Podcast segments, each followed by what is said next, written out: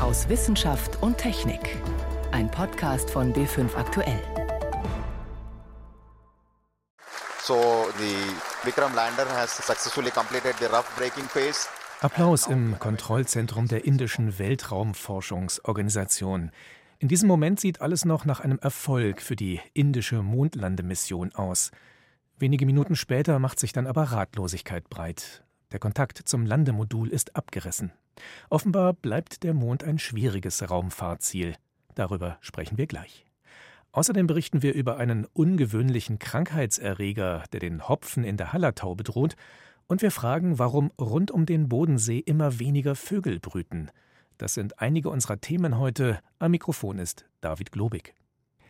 Als vierte Nation nach Russland, Amerika und China wollte Indien ein Raumfahrzeug weich auf dem Mond landen. Am 22. Juli war die Sonde Chandrayaan 2 gestartet und vier Wochen später in eine Mondumlaufbahn eingeschwenkt. Freitagnacht unserer Zeit hätte nun das Landemodul der Sonde am Südpol des Mondes aufsetzen sollen. An Bord unter anderem ein kleines Roboterfahrzeug, ein Rover. Mein Kollege Stefan Geier hat die Mission in den vergangenen Wochen genau verfolgt. Was könnte da schiefgelaufen sein? Ja, könnte, das ist das richtige Wort. Es ist noch viel Spekulation dabei. Nach allem, was man bislang weiß, war diese Landeeinheit eigentlich planmäßig auf dem Weg Richtung Mondoberfläche. Am Anfang war die noch ziemlich schnell, 21.000 Kilometer pro Stunde.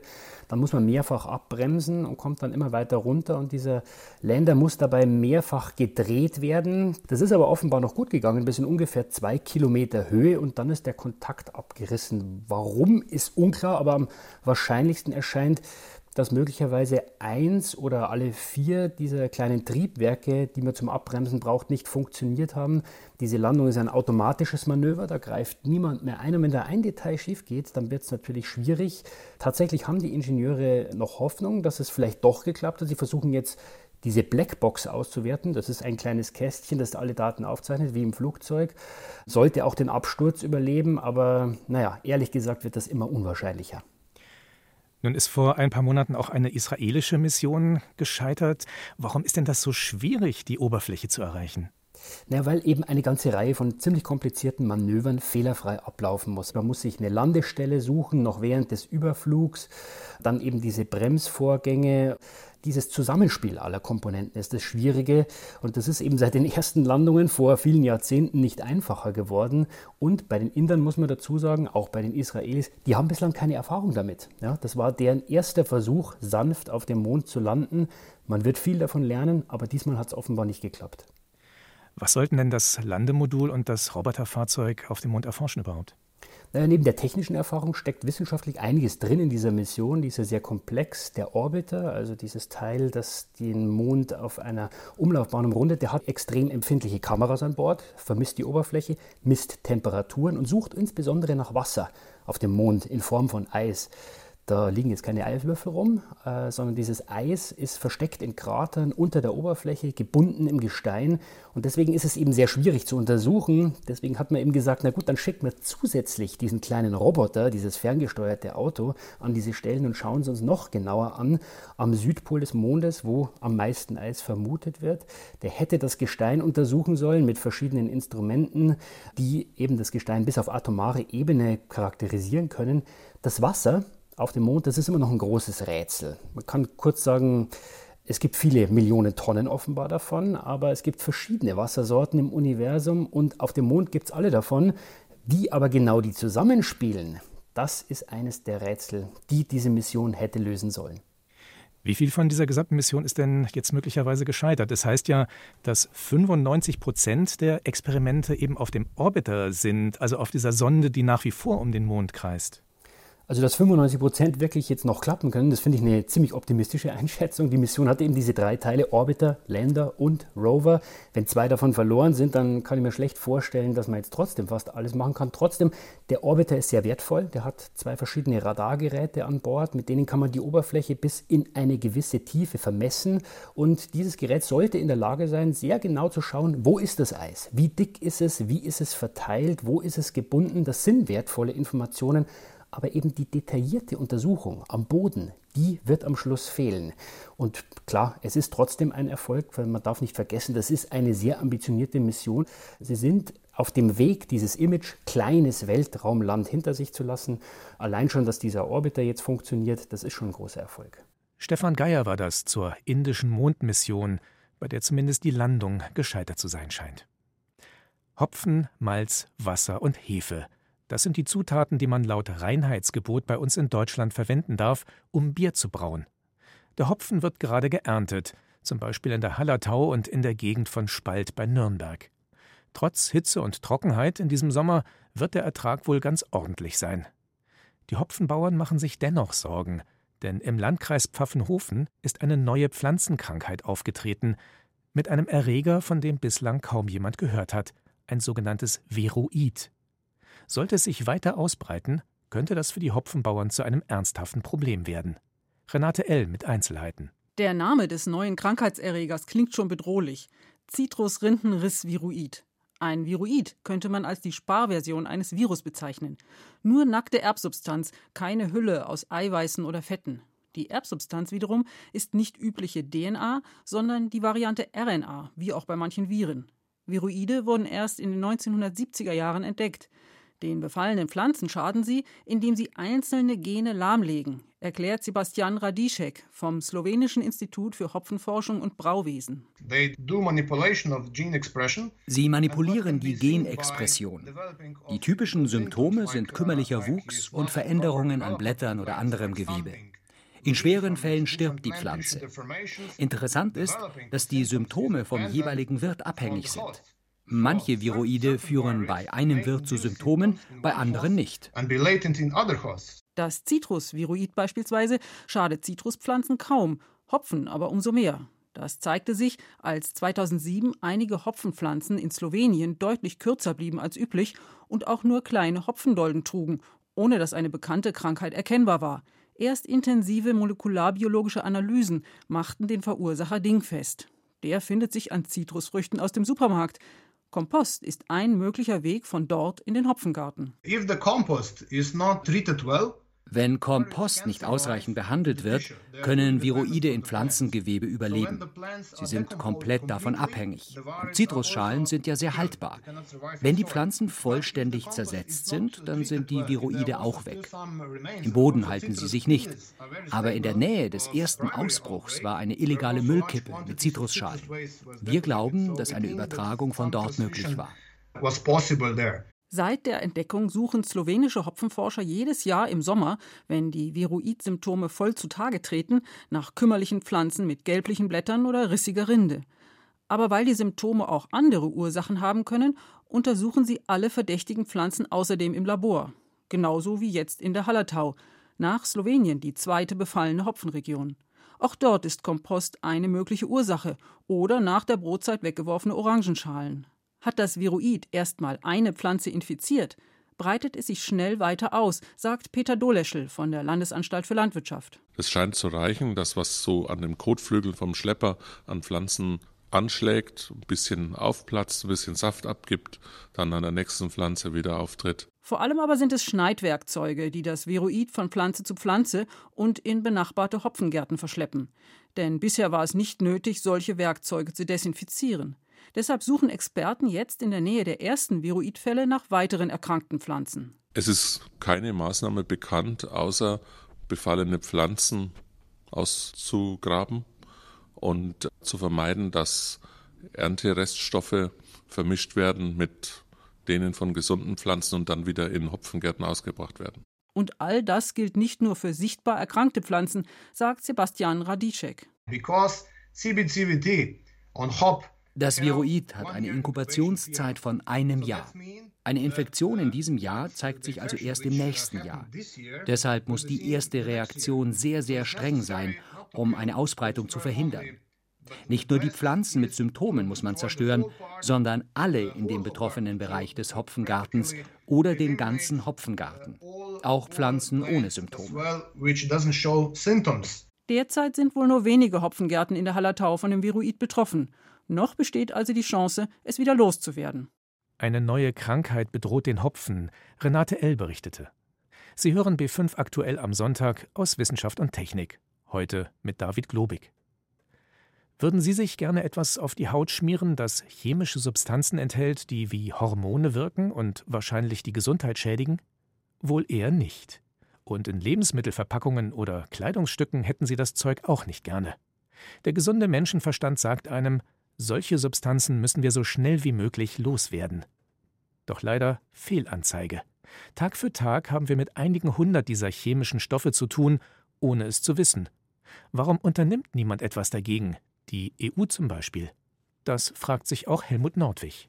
Zu fast jedem Einkauf gibt es etwas gratis dazu, hormonähnliche Chemikalien. Etwa Bisphenol A, das in bestimmten Kunststoffen steckt, oder viele Weichmacher und Flammschutzmittel, die Plastik zugesetzt werden. Hormonexperten aus ganz Europa macht das Sorgen. Sie fordern seit Jahren, dass diese Stoffe eingeschränkt werden. Getan hat sich bisher nichts. Der Präsident der Deutschen Gesellschaft für Endokrinologie, also Hormonkunde, Josef Körle, sagt: Es gibt klare Hinweise darauf, dass es eine Reihe von Substanzen gibt, über die wir so viel wissen, dass wir sie heute aus dem Verkehr ziehen müssten und durch andere ersetzen müssen. Und das passiert leider nicht. Etwa zehn Substanzen gehören sofort verboten, findet der Hormonfachmann. Fachmann. Beispiel einige Inhaltsstoffe von Sonnenschutzmitteln. Aber auch in Plastikschlappen, Konservendosen, im Shampoo, im Kassenzettel und in zahlreichen anderen Produkten stecken Stoffe, die wie Hormone wirken. Rund tausend solcher Substanzen soll es geben. So genau weiß das keiner, sagt Johanna Hausmann, die für ein Netzwerk von Frauen- und Umweltorganisationen arbeitet. Es ist auch leider so, dass wir viele Chemikalien auf dem Markt haben, die zum Einsatz kommen, deren Einfluss auf Gesundheit und Umwelt nicht weit genug getestet ist. Die Datenlage ist sehr, sehr schlecht. Die Fruchtbarkeit, das Körpergewicht und vieles mehr wird von den Hormonen gesteuert. Und genau das tun wohl auch die Chemikalien, die in der Fachsprache endokrin heißen. In letzter Zeit sind eine ganze Reihe von endokrin aktiven Substanzen in die Diskussion gekommen, weil man annimmt, dass sie daran beteiligt sind, dass es zu Volkskrankheiten wie Adipositas, also übermäßiges Gewicht, Diabetes, Bluthochdruck oder ähnlichem kommt. Die Weltgesundheitsorganisation sieht bei der Zunahme von Brust- und Hodenkrebs ebenfalls den Einfluss der Hormonchemikalien.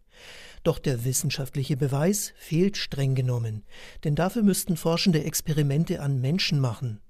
Trotzdem hält Josef Körle die Indizien für schlüssig, wie er am Beispiel der Kassenzettel erklärt. Wenn wir zum Beispiel messen, was in so einem Kassenzettel an endokrin aktiven Substanzen drin ist und wenn solche Konzentrationen beim Menschen gefunden werden im Blut oder in Körperbestandteilen, dass wir dann davon ausgehen können, dass wahrscheinlich Ursache und Wirkung zusammenhängen, die wir bei Menschen nur über eine Assoziation beweisen können. Menschenexperimente, um die Wirkung solcher Stoffe zu testen, verbieten sich von selbst. Davon wiederum profitiert die Industrie, die hormonähnliche Chemikalien herstellt. Auch die EU hat diese Stoffe bisher nicht eingeschränkt. Ausnahme Bisphenol A darf nicht mehr für Babyfläschchen verwendet werden. Sonst aber sagt die EU-Kommission, wir müssen uns erstmal auf eine einheitliche Definition für hormonartige Stoffe einigen. Das kann dauern. Johanna Hausmann erkennt hier klar den Einfluss von Staaten, die in der Chemikalienpolitik immer bremsen. Wie Deutschland, die ja eine große Chemieindustrie haben und wo wir immer wieder den Eindruck gewinnen, dass da wirtschaftliche Argumente vor diesen Verbraucherschutzargumenten, Umweltschutzargumenten vorangestellt werden. Auch zahlreiche endokrinologische Fachgesellschaften in Europa haben die EU-Kommission schriftlich aufgefordert, endlich wirksame Verbote auszusprechen auch die aus Deutschland. Unterstützt wird diese Haltung vom Europäischen Parlament, das im April einen entsprechenden Antrag angenommen hat. Damals hätte die Kommission unter Jean-Claude Juncker noch eine entsprechende Regelung in Kraft setzen können. Hat sie nicht, und so kann man nur hoffen, dass die neue EU-Kommission endlich rasch im Sinne der Gesundheit handelt. Substanzen, die wie Hormone wirken und die deshalb möglichst rasch vom Markt verschwinden sollten. Das war ein Beitrag von Helmut Nordwig. Ein Tag Ferien noch, dann geht auch in Bayern die Schule wieder los. In den vergangenen Wochen waren viele Familien im Süden unterwegs oder sogar in tropischen Regionen. Einige von ihnen hatten bei der Heimkehr dann vielleicht ungewollte Urlaubsmitbringsel dabei, exotische Stechmücken etwa, die im Koffer mitgeflogen sind, oder Krankheitserreger im Blut. Auf solchen Wegen kommen immer wieder Krankheiten nach Deutschland, die für hiesige Breiten untypisch sind. Doch das Risiko steigt, dass sie sich auch bei uns festsetzen. Der Sommer 2018 brachte nicht nur eine Hitzewelle mit sich, sondern auch neue Krankheiten, sagt Renke Lügen. Er ist wissenschaftlicher Mitarbeiter am Bernhard-Nocht-Institut für Tropenmedizin. Also in den letzten Jahren beobachten wir die Zirkulation von zwei Viren, vor allem also einmal vom Usutu-Virus. Und da sieht man genauso, wenn man halt sehr hohe Temperaturen im Sommer vorfindet, dann beobachtet man eine stärkere Zirkulation von dem Virus. Und gleichzeitig wurde auch in 2018 das erste Mal eine Übertragung des West-Nil-Virus in Deutschland nachgewiesen. Und das sind schon Veränderungen, die halt entsprechend auf Veränderungen der klimatischen Bedingungen zurückgehen. Fälle von tropischen Krankheiten in Deutschland gibt es schon länger. So mancher Tourist hat schon eine Tropenkrankheit als Urlaubssouvenir nach Hause gebracht. Doch durch den Klimawandel könnten sich solche gefährlichen Krankheiten bei uns in Deutschland etablieren. Denn manche Überträger von Krankheitserregern fühlen sich durch die höheren Temperaturen hierzulande wohl. So ist zum Beispiel die asiatische Tigermücke inzwischen in Deutschland angekommen. Das erhöht das Risiko, dass eine importierte Krankheit sich hier weiter verbreiten kann, erklärt Stefanie Thomas von der Universität Bayreuth jedes Mal, wenn hier jemand zurückkommt nach Deutschland und ist infektiös und würde dann zukünftig auf eine Mücke treffen, die die Krankheit wirklich übertragen kann, besteht eben das Risiko, dass es zu einem Ausbruch kommen kann. Das liegt auch daran, dass die Viren sich in der Mücke selbst weiter vermehren können. Denn das ist nur möglich, wenn es über einen längeren Zeitraum sehr warm ist, wie eben zum Beispiel im letzten Sommer. Damit es nicht zu Krankheitsausbrüchen kommt, muss man die Lage beobachten und dann auch eingreifen, sagt Renke Lüken. Für uns sind diese Übertragungen von Viren durch Stechmücken halt ein ganz neues Phänomen. Das beobachten wir jetzt halt erst seit knappen zehn Jahren in Deutschland. Aber es gibt natürlich ganz viele andere Länder, die schon viele Jahrzehnte halt mit solchen Problemen zu kämpfen haben. Und da muss man sich genau anschauen, wie die zum Beispiel Bekämpfung von Stechmücken lokal durchführen, damit das Risiko der Übertragung von tropischen Viren reduziert wird. In Baden-Württemberg, zum Beispiel in Freiburg und in Heidelberg, ist die asiatische Tigermücke bereits angekommen. Dort sind inzwischen Mückenjäger unterwegs, um die Insekten zu bekämpfen.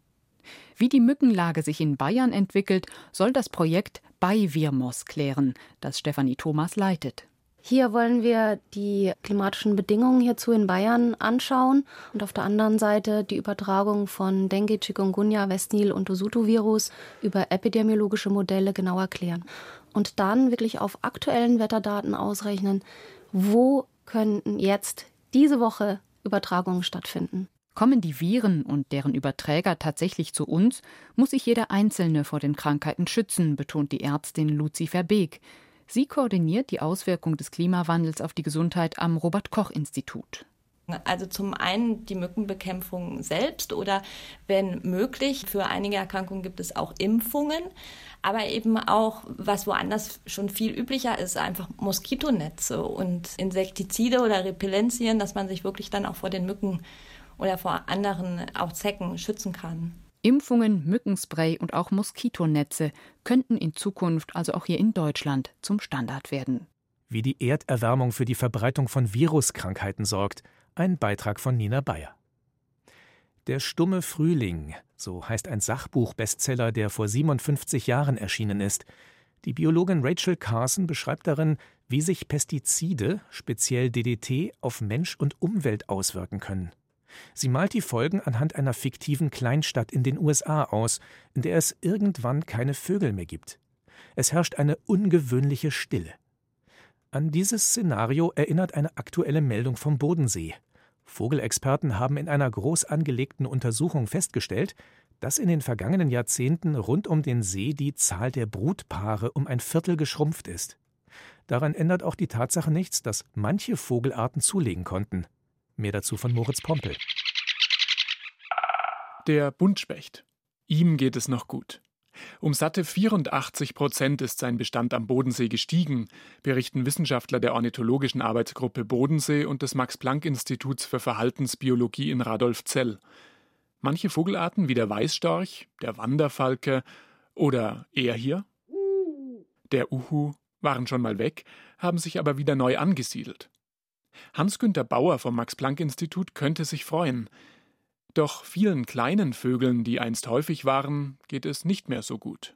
Die überwiegende Zahl der landwirtschaftsbewohnenden Arten nimmt ab. Und da kann man den Feldsperling dazuzählen, eigentlich auch den Haussperling, diverse andere Arten wie Goldammer, Feldlerche, Kiebitz und so weiter sind alle am Abnehmen. Auch Stare werden am Bodensee seltener und selbst sie hier. Die Amsel. Um herauszufinden, wie viele Vögel rund um den Bodensee leben, haben die Forscher versucht, sämtliche Tiere auf einer Fläche von über 1000 Quadratkilometern zu zählen. Das erste Mal haben sie das 1980 gemacht. Während es damals noch über 460.000 Brutpaare waren, so waren es zuletzt nur noch 345.000 und damit ein Viertel weniger. Manche Vogelarten sind ganz verschwunden, zum Beispiel das Rebhuhn. Andere könnten bald folgen, sagt Hans-Günther Bauer. Die Grauammer ist gerade am Gehen und der Waldlaubsänger auch und der Berglaubsänger auch. Also das heißt, wir sind dabei zuzuschauen, wie diese letzten Paare auch noch gehen. Die Studie vom Bodensee ist nicht die erste, die zeigt, dass es um unsere heimischen Vögel schlecht bestellt ist. Wissenschaftler aus ganz Europa haben zuletzt Daten aus 28 EU-Ländern zusammengetragen. Demnach sind Vögel, die im Wald oder am Wasser leben, vergleichsweise gut dran. Aber die Bestände von Feld- und Wiesenvögeln sind seit 1980 um 57 Prozent zurückgegangen. Ganz vorne mit dabei Stare, Kiebitze und Sie. Die Feldlerche. Für Hans-Günter Bauer steht die Hauptursache fest: die Landwirtschaft. Einmal, weil zwischen den Äckern kaum mehr Büsche und Hecken existieren, in denen die Vögel brüten könnten. Jeder Quadratmeter wird genutzt und natürlich fehlt den Vögeln dann der Lebensraum. Und das heißt, solchen Arten geht es natürlich ziemlich an den Kragen. Und selbst wenn die Vögel einen Nistplatz finden, so stehen sie vor einem noch größeren Problem. Sie finden kaum mehr Nahrung, also in erster Linie Fluginsekten. Zwischen den landwirtschaftlichen Flächen blühen immer weniger Wildblumen. Und auf den Feldern wird Gift eingesetzt, sagt Wolfgang Weiser vom Lehrstuhl für terrestrische Ökologie an der TU München. Es gibt kaum staatliche Beratung in die Richtung. Und der Landwirt, der diese Beratung nicht hat, der macht dann oft das, von dem er weiß, dass es funktioniert, nämlich dass er zu Insektiziden greift. Die Lösung könnte einfach sein. Mehr ungenutzte Flächen mit Wildblumen, weniger Insektizide, eine Agrarverordnung, die klare Vorgaben macht. Stattdessen haben es die Vögel auch innerhalb von Dörfern und Städten immer schwerer. Geschotterte Vorgärten, perfekt getrimmte Rasenflächen, kaum mehr Blumen. Wo sollen Vögel und Insekten da noch Platz finden? Die Revolution im Kampf gegen das Vogelsterben, sie muss letztlich also auch bei jedem Gartenbesitzer beginnen. Vogelschwund am Bodensee, Moritz Pompel berichtete. Dass etwas passieren muss, ist auch bei der Bundesregierung angekommen. Am Mittwoch hat das Kabinett das Aktionsprogramm Insektenschutz beschlossen. Es sieht unter anderem vor, den Einsatz von Pflanzenschutzmitteln zu reduzieren. Außerdem sollen pro Jahr 100 Millionen Euro zusätzlich bereitgestellt werden für Insektenschutzmaßnahmen und Insektenforschung. Das könnte dann auch den Vögeln helfen. So viel aus Wissenschaft und Technik. Am Mikrofon war David Globig.